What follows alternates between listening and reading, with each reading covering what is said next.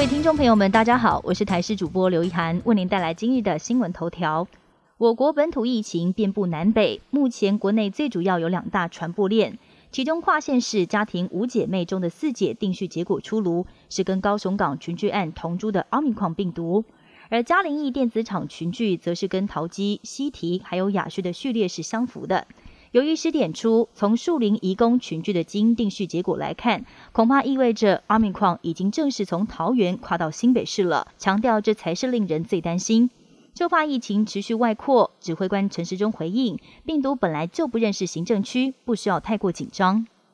南部疫情持续延烧，台南市新增加三例本土个案，其中西港区的一名二十多岁男子，在过年期间曾经到苗栗出游。当时前往诗坛的一间仙草店用过餐，而跨县市家族群聚的个案也在同一天，但是不同时段都到过那一家店。对此，陈时中表示，不能说是足迹重叠，但是是否有关联，还必须要等待病毒的基因定序才能够确认。而南部五姐妹家族群聚，其中四姐确认感染来源是高雄港区，另外五妹担任知名科技公司的主管，相关单位也已经前往清消，避免病毒再扩散。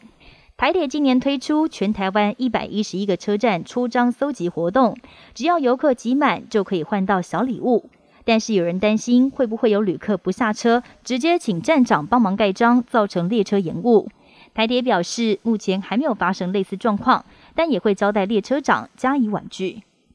俄国总统普廷在下个星期就要会见来访的巴西总统波索纳洛，但克里姆林宫要求波索纳洛跟随行人员都必须要接受五次的 PCR 检测，都呈现阴性了才可以接近普廷。而前几天法国总统马克宏访问俄国时，也被要求做 PCR 检测，但是法方拒绝了，因为法国担心俄国会因此取得马克宏的 DNA。现代人饱受文明病的威胁，对于长命百岁可能不抱什么希望。但欧美科学家一直都在研究饮食跟长寿之间的关联。挪威一个研究团队最近发现了，如果二十岁开始每天三餐多吃植物性饮食，来取代加工肉、高脂高钠还有精致淀粉为主的饮食，男性最多可以多活十三年，而女性最多增加十年的寿命，证实了多吃素比多吃肉能够长寿。澳大利亚国宝无尾熊在过去十年来，因为气候变迁导致的干旱更灵活、栖地减少，还有疾病，让数量大减五成。三个地方政府把无尾熊列为是濒危动物，要是联邦政府再不重视，很有可能会灭绝。